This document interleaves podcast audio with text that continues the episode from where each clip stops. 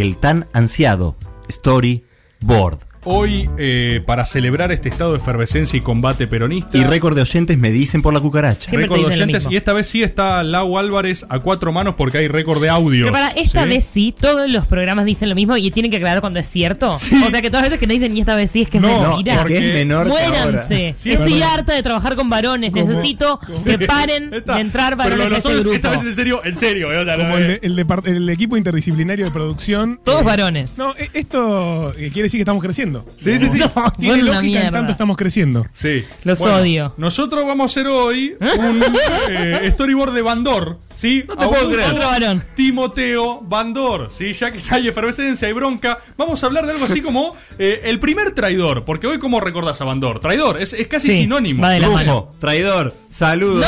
No. por Ahí está. ejemplo. Por ejemplo. Un ejemplo. Mirá cómo aprovecha y te tira una, te tira una mano, una trompada. Pero se hace el buena onda. Se hace el bueno, macanudo. es el peor. No, pero es jodita, Cristian ¿eh? es el peor. Es el peor de los tres. Yo, sé que ya sos el peor de los tres. Es un psicópata. Eh, ese dedito, el dedito inquisidor de Alberto.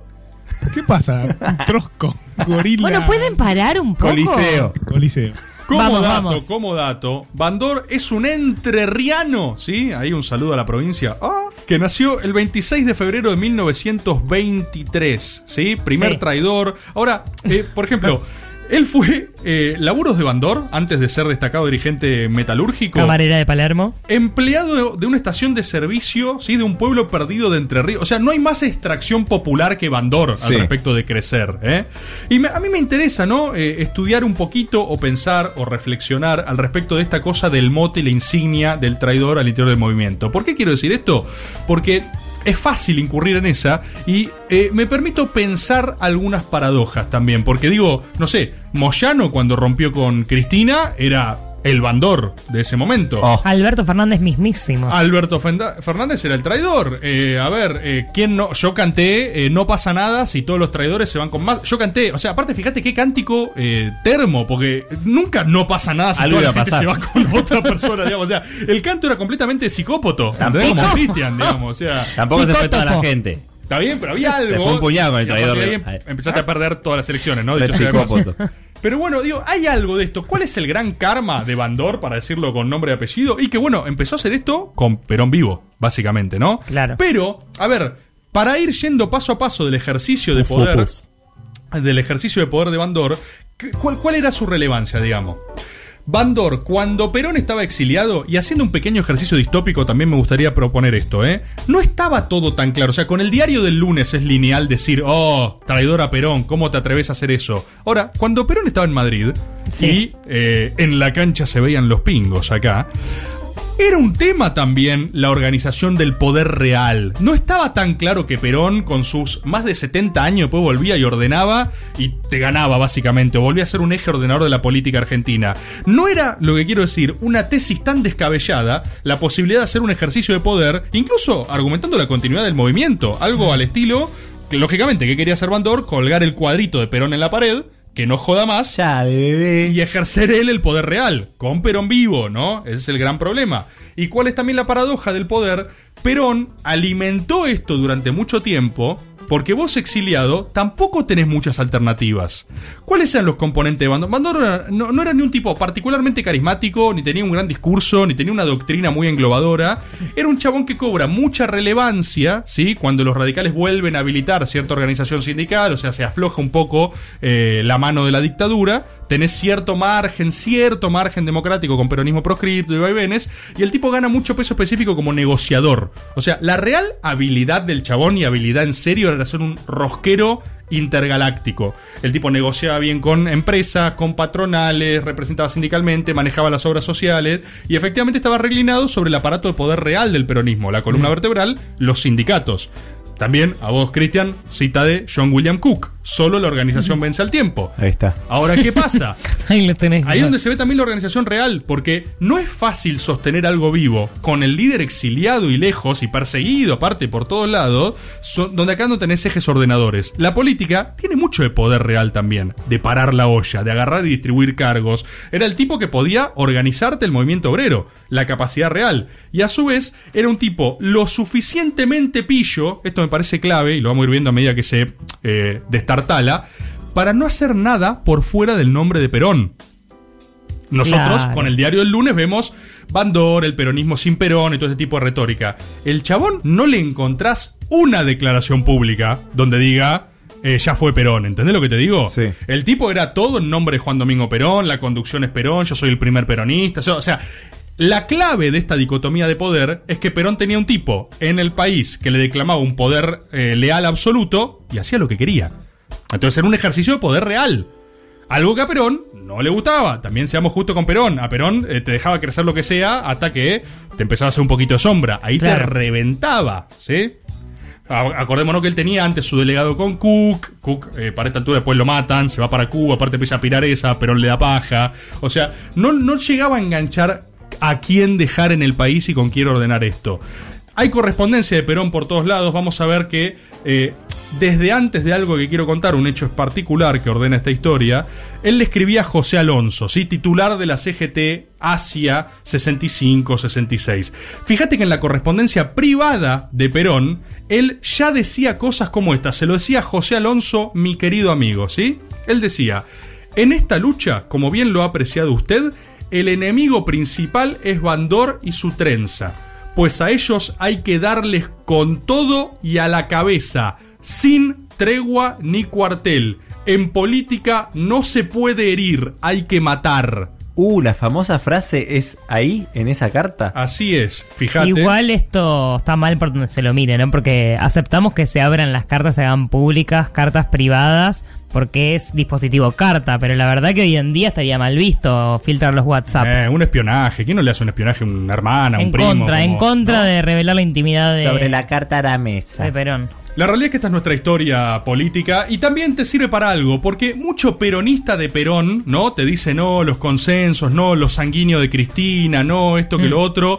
Perón era un tipo que le caías mal y decía, en política no se puede ir, hay que matar. O sea, hay que reventar a este tipo que, cuyo principal pecado es ostentar un poder propio en el marco sindical, digamos, ¿eh?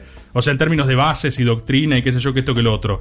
Fíjate a su vez lo que le pedía, vivo Perón, a José Alonso. Le decía, si es preciso que yo expulse a Bandor por una resolución del Comando Superior, lo haré sin titubear, pero es siempre mejor que, tratándose de un dirigente sindical, sean los organismos los que lo ejecuten. If you know what I mean. Si fuera un dirigente político, no tenga la menor duda de que yo ya lo habría liquidado. Perón es muy astuto, algo que también es sabido es que a Perón no le gustaba confrontar directamente. Claro. Le gustaba sacudir el tablero, que los melones se ordenen y él después arbitrar. Claro. Entonces, hay otra cosa. Él dice, no, no, si él fuera solo un dirigente político, yo ya lo habría desautorizado y con eso lo liquidaba. Claro, también es vivo Perón. ¿Por qué no puede hacer esto? Porque verdaderamente no puede. O Tiene sea, representatividad Claro, Bandor en los la, trabajadores. la correlación de fuerzas real en el territorio del cual él estaba lejos, condicionado, vedado, con intermediarios ineficaces, con un montón de cosas, era que si él probablemente mandaba una carta diciendo, che, sáquenlo de la CGT, el chabón no se movía. Y ahí te exponías a que Perón tire una piña que no aterrice, que es algo mucho más peligroso que no jugarse y que el otro use tu poder prestado, ¿viste? O sea, ese es el equilibrio. Perón es muy pillo para medir eso también. Claro. Eh, No hay La nada fuerza peor- del relato. y no, no, y no hay nada peor que mostrar debilidad. Porque si vos no tenés la correlación efectiva para hacer valer tu directriz, si Perón tiraba una piña y lo desoían, ya está. Está jubilado Sí, sí, en sí. el acto, ¿entendés? Entonces la iba manejando con esta- este mecanismo. ¿Qué hace? Insta a una. a un viaje de Isabelita al país. ¿sí? Hay un tour de Isabel que arranca el 10 de octubre de 1965. ¿Qué pasa? Perón estaba vedado, pero no su compañera.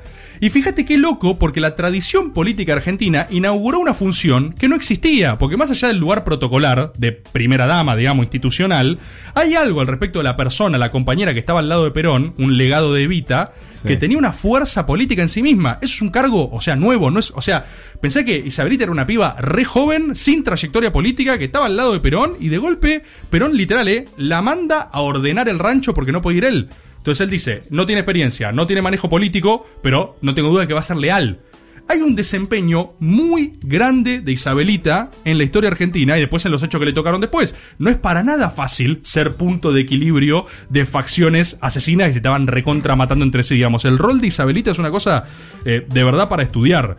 Eh, aparte, desde el instante en que ella llegó al país, estuvo, su presencia estaba asignada por atentados, quilombo, bardo, o sea, increíble la transferencia de la Todo representatividad. por un sugar daddy. por Rajen de ahí, chicas.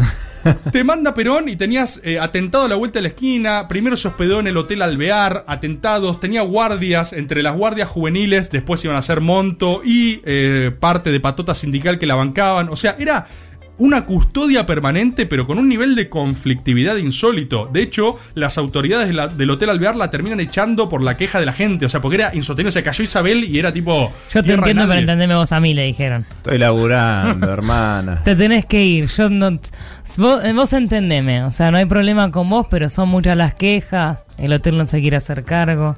El de hecho, iba a haber un acto el 17 de octubre en Parque Patricios y iba a cerrar ella. ¿Entendés? El nivel de. O sea, el nivel de poder político delegado Claro. solo porque. O sea, te mandaba Perón. ¿Entendés? Iba a hablar Isabelita, iba a hablar Isabelita y se Es acabó. hereditario. Iba a ser la primera aparición pública de Isabel en la escena peronista. Esta marcha, o sea, este acto no se pudo hacer. Eh, Ilia mandó a reprimir, cercaron la plaza. De hecho, eh, también dato, para protegerla hubo una maniobra distractiva donde la custodia juvenil le puso una peluca y le hicieron saltar paredes para escapar del lugar. ¿Qué? O sea, Una película necesitamos. de película, de película totalmente. O sea, Saltar tuvo paredes. o sea, Saltar se escapó paredes. como Pablo Emilio Escobar Gaviria. 100%. En todas estas peripecias, termina alojada en Qué la linda casa. palabra, qué macanuda. Peripecias. Trajines y peripecias. Termina alojada en la casa del mayor Bernardo Alberte, ¿sí? ex edecán de Perón, y este tipo, atenti a esto, participaba en la logia Anael. ¿Les suena la logia Anael? Me suena, pero no sé de dónde. La logia Anael era donde se formó López Rega.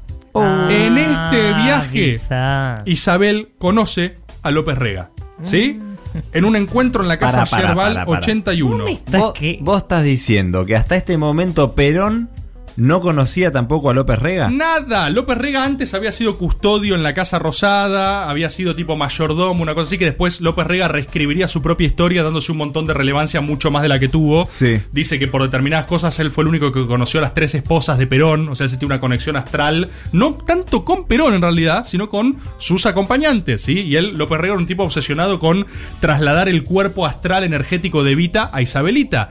El gran proyecto político de López Ah, Rega. un chamán. No, no, sí, obvio, obvio, locura total, ¿eh? Locura. El gran proyecto de López Rega es eh, trasladar el espíritu de Evita a Isabel y lo- la convence en este tour. De hecho, oh después, my god, es el Mühlberger. Sí, sí, después de estas apariciones, Evita, Evita, ¡Por Dios! Isabelita da algunas declaraciones Uy, uy. públicas y está López Lo ha Rega hecho atrás contigo, Tomás. hablando, hablando bajito. Como Snape. Sí, Severus como Snape. Pero, ¿qué pasa? La gente creía que el chabón le estaba dictando el discurso y era algo todavía más bizarro. No le estaba dictando el discurso, estaba dando órdenes astrales para calibrar las energías de los planetas No, no, y no, no, salvarla de esta aparición. Eh, un llamado a la solidaridad, que hagan una película sobre todo esto, por No, favor. no, es que lo de López Rega es para tres series, ¿eh? No sabes lo que es la historia de López Rega. El tipo escribe un libro que se llama Astrología Esotérica, que son tipo un volumen así. María Badi, Es locura la semana total. que viene. El chabón quiere calibrar siempre los colores con los que se vestía Isabel, con los planetas regentes de turno. Era, es full locura, ¿eh? De hecho, mira, te tiro una anécdota, un asterisco al pie. Cuando efectivamente mandan el cuerpo de al Vita. pie. Cuando mandan el cuerpo de Vita a Puerta de Hierro, eh, López Sí. Rega hace sesiones espiritistas con Ah, sí, el sí. cadáver de Vita e Isabelita No, no, no, acostadas no. juntas y él quiere trasladar el espíritu de un cuerpo a otro. Esto es real, ¿eh? Es web esto. Hay testimonios, Epstein. hay Es testimonios en la casa donde dicen, che, abrí la puerta y estaba López Rega con el cadáver de Vita y con Isabelita al lado y tipo, le decían, che, ¿Qué? general, Ay, no, pobre. general eh, López Rega está en cualquiera, ¿eh? Y, le- y el Perón se cagaba de risa y decía, ah, son cosas de Josecito. sí. brujo. Sí, Son cosas de él. Bueno, ah, pero no es una No lo coincidencia. puedo creer. El chabón la conoce en este tour. O sea, en el momento donde ella tenía la mayor tensión política acumulada, le cae este chabón hiperseductor que se empieza a meter. De hecho, López Rega es conocido por después volver. O sea, ella se lo trae de Ahí está, Argentina. eso. Se lo Ella trae de Argentina. ahí. Encontré un brujo amoroso. Como Juan. mayordomo y arranca ahí la dinámica del poder doméstico. Él empieza a ser como el mayordomo, empieza a filtrar a uno, a otro, a otro, a otro, hasta el punto máximo de que era secretario de todo. Por eso le controlaba el teléfono, atendía a los primero con López Rega, era hiper hábil el chabón. Pero yo no lo puedo creer esto. ¿Qué es esta historia del hace tres siglos? No, no, Sí, es, sí, es es una- verdaderamente una locura, ¿eh? Es ¿Es una locura también que Isabelita, después de eso, eh, o sea, la chabona está viva ahora, ¿entendés? Isabelita está viva. Isabelita podría contar todo esto con Podría todo contar el todo esto. ¿eh? Por eso cuando vos decís lo de la película, A la gente del Inca le pedimos. eh, Bueno. em, es una locura. Que está también esa industria ahora. En todo este trajín estaba Bandor, ¿sí? Entonces, la actitud de Bandor para con Isabelita era eh, contemplativa como mucho, digamos. Había una cosa medio de medirse, porque también Isabelita había, había venido con el mandato de pasarle data a Perón, había venido a estudiarlo, ¿sí? Claro. Al líder metalúrgico. ¿Qué pasaba también? Había rumores de que los propios atentados que ocurrían en el camino, qué sé yo, los instigaba el mismo Bandor. Anda a chequearlo igual, ¿no? Había una cosa entre en No quién sé, de tu guardia, que esto que lo otro. Ah, en 1966, sí, Perón lanza una nueva ofensiva, esta vez 27 de enero del 66, todo esto con Tour, ¿viste? Donde Perón descabeza la Junta Coordinadora Nacional y básicamente insta a removerlo a Bandor, ¿sí? De su comando delegado y atacarlo en su, en su flanco gremial, o sea, lo que a él le costaba. Mirá lo que pasó. Lo manda José Alonso con la, con la premisa de desconocer a Bandor y el que terminó echado de la CGT fue Alonso. Uy, se dio vuelta al pancake. Exacto.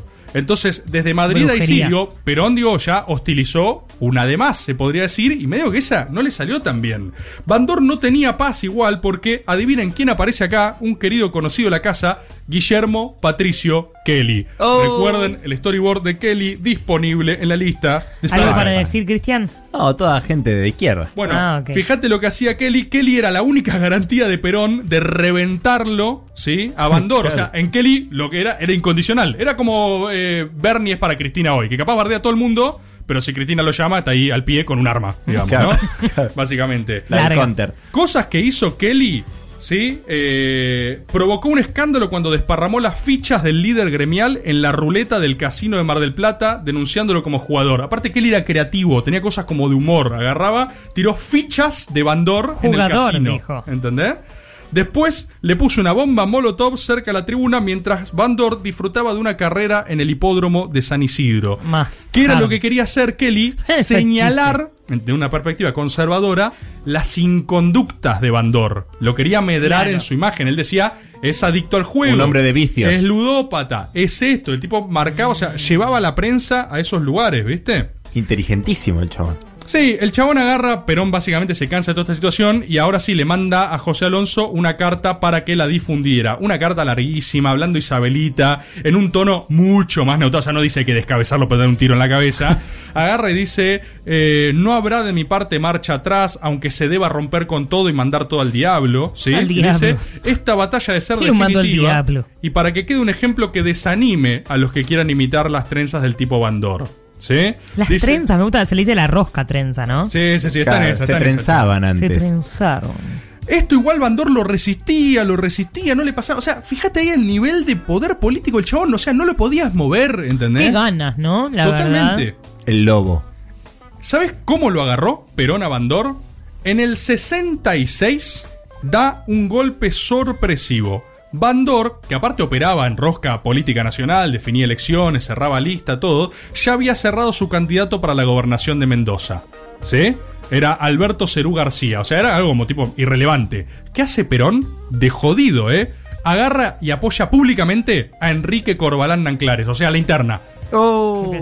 Pero, ¿qué- o sea, fíjate lo astuto. Esto porque por varones, esto por varones, nuevamente, 100%. reitero. Basta de medirse la chota, Coliseo. arruinar fiestas cagándose a piñas. El basta. casino. Pero fíjate qué astuto de Perón. ¿Por qué? ¿Cuál era la fuerza, el vigor de Perón? Los votos, que la gente lo bancaba a él sin intermediarios, ¿no? Al mismo tiempo, Bandor nunca le pisaba el palito de contrariarlo públicamente. Era yo soy peronista, yo soy peronista, todo lo que hago es en nombre de Perón, todo lo que hago es en nombre de Perón, ¿sí? Ahora, Claro. Perón esperó que Bandor se posicione por uno y dijo, no, es el otro. Lo que tendría que haber hecho Bandor contrafácticamente es esperar que Perón eligiera Bandor uno. debería no haber posicionado nada, digo, ¿con quién vamos? Eh, Bueno, pero ahí está Claro. también la demi- la limitación de poder, porque si no vos no tenés poder real tampoco, Claro. si no puedes apoyar a un candidato, darle fierro, guita, todo, ¿sí? Zorro viejo y malo, pero. Muy, muy jodido. Isabel intima a las 62 organizaciones a acatar la orden de, Ma- de Madrid y Bandor la desoyó. O sea, Uh, finalmente. Bandor... Profundizó. Y Bandor acá dice, y porque ya se había jugado, ¿entendés? ¿Te das cuenta si hubiera un coliseo todas las cosas que nos Nos ahorraríamos? evitábamos. Olvídate. Ahí lo que sucede es que por fin el enfrentamiento cobra una relevancia política electoral. Es decir, es medible. es eh, ajedrez. O sea, se fueron Sí. llevando cuadro tras cuadro hasta hacer público ¿En un lugar que sintetizó Exacto. eso. De Mendoza. Perón necesitaba eso, necesitaba una medida pública para eh, eh, contrariarlo, pero también un terreno donde le pudiera ganar. Porque si no, él mandaba cartas a la CGT y era tipo, eh, sí, Perón, qué bueno, sos un grande, Perón, nuestro gran De conductor. una le contestaba. Claro, ¿entendés? La cosa, el famoso se acata pero no se cumple, de las juntas. ¿Qué sucede? Gana el candidato de Perón. Por poquito, pero le gana. Uh, Y- repicada. Y hay quienes dicen que ahí se acabó finalmente la carrera para Bandor. Efectivamente, no sé si lo saben, a Bandor lo recagan matando. ¿Sí? Sí. Le hacen un atentado. Un atentado súper sospechosamente sencillo. O sea, entran a cara descubierta y lo liquidan. Sí, ahí en su oficina. Igual a José Alonso también lo cagaron matando. Medio que cagaron matando. todo. Era como eh, usos y costumbres de la época. De hecho, estaba hablando con Antonio Cafiero en ese momento, eh, Bandor. Mirá, eso no sabía. Sí, estaba hablando con Cafiero eh, minuto antes de que lo entraran a matar. Después que le salió mal esta, hay una realidad. Bandor vuelve a Puerta de Hierro, ¿sí? Tienen una junta Ah, ¿sí? pública y tienen una secreta, ¿sí? Después Perón, como es bicho, habla de esto recién en el 71 para El Descamisado. Da como una entrevista y cuenta acerca de esto regodeándose. Pero Bandor, después de que Le le, va mal... disculpa. Y después que le va mal, como que dice, che, bueno, acepto volver a colocarme bajo sus órdenes. Claro. Y medio que Perón dice, sí, esta, digamos, ¿no? ¿Y O cuán- sea, cuándo se gana el mote de, de traidor tan indiscutiblemente? No, no, no. Perón claramente lo instala con esta carta pública de Claro. José Alonso que dice, che, básicamente no le dan caso a este tipo, pero después todo esto se profundiza y ya está. Hay algo que, voy a leer una- un fragmento de esta entrevista que da Perón en el descamisado.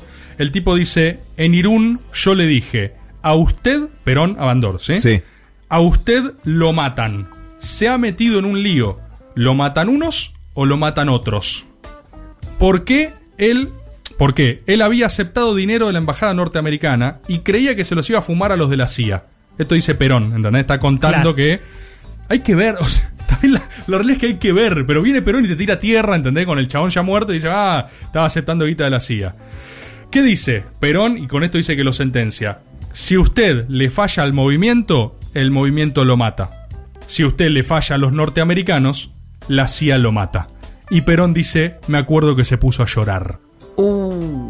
Durísima, durísima de Perón, full bronca. Y básicamente seguimos recopilando datos. A mí me sigue sorprendido que eh, yo hice un storyboard, pero creo que lo de Kelly hasta merece parte 2, ¿eh? porque el chabón sigue apareciendo y hasta Kelly llega a tener una aparición pública en el juicio a López Rega. Hablando de López Rega, ya en el final, final, final, en, creo que en Madrid, cuando el tipo lo agarra y lo quieren extraditar, Kelly aparece con una remera, con una estampa como para distraer y declarar. O sea, ya viejos todos aparte, ¿entendés? Tipo, un tipo, no, no, imbancable, pero a su vez era esto. Cuando no te bancaba nadie, era el único que podías mandar a. Che, Kelly, Kelly, ¿lo haces mierda, Bandor? Sí.